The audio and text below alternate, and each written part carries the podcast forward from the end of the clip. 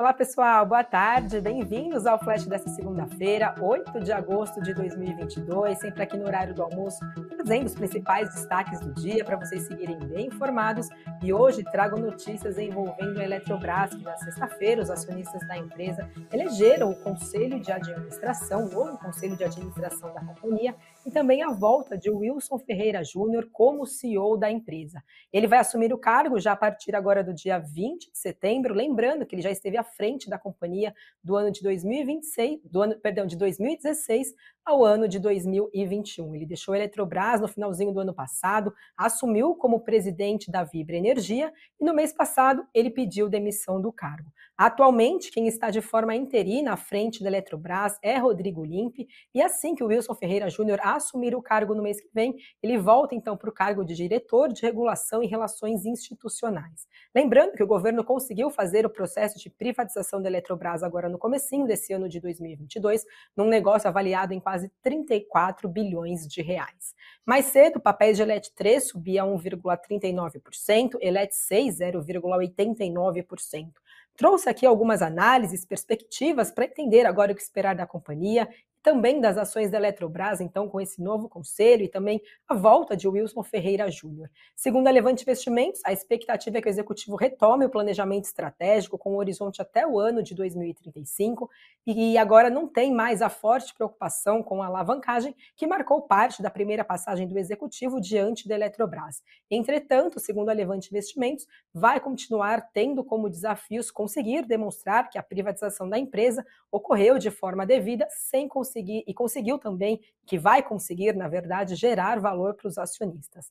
Já Bradesco BBI apontou que a Eletrobras provavelmente vai se tornar uma favorita entre as concessionárias globais, pois não apenas o forte crescimento do fluxo de caixa parece estar totalmente precificado, como também as ações da companhia deveriam ser negociadas a um prêmio em relação aos seus pares, já que tem alta liquidez, apelo SG e também dividendos crescentes.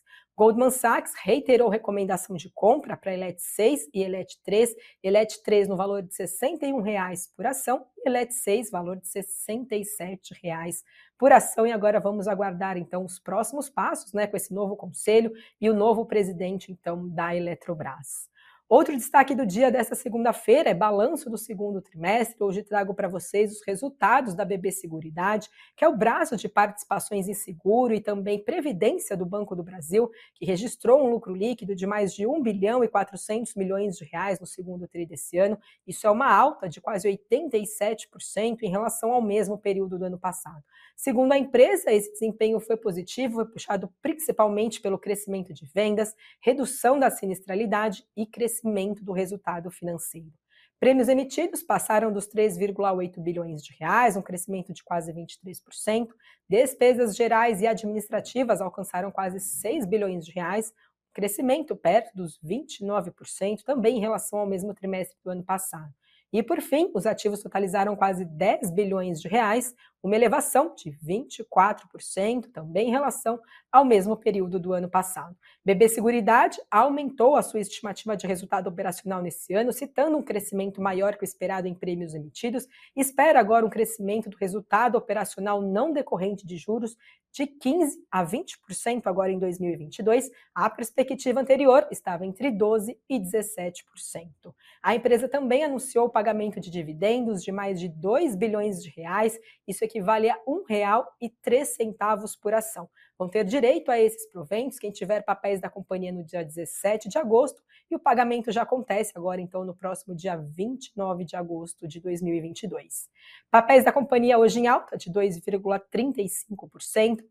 Analistas da Genial Investimentos disseram que o resultado veio acima do esperado e, após longa espera, BB Seguridade finalmente vem mostrando uma melhora operacional e mantém recomendação de compra para os papéis de BB Seguridade. Bradesco BBI diz que a revisão para cima das projeções dos resultados operacionais e os prêmios emitidos pela Brasil segue agora em 2022 significa que o ímpeto deve continuar forte nos próximos trimestres, então, de BB Seguridade. No entanto, segundo eles, as ações parecem já ter antecipado os bons resultados e mantém recomendação neutra para papel de BB Seguridade, com preço-alvo de R$ 26,00 por ação. Temos também números de Azul. A companhia aérea divulgou que teve uma alta de 34% na sua demanda por voos agora no mês de julho, em relação ao mesmo período do ano passado, mesmo mês do ano passado, enquanto a oferta avançou 33,1%. Considerando somente a operação doméstica da companhia, a demanda por passageiros pagantes cresceu 18%, a oferta por assentos disponíveis teve uma alta de quase 20%, e fazendo um recorte, então, para os voos internacionais da Azul, a demanda por passageiros pagantes disparou quase 286%, e a oferta de assentos disponíveis por quilômetro também teve um salto de quase 219%.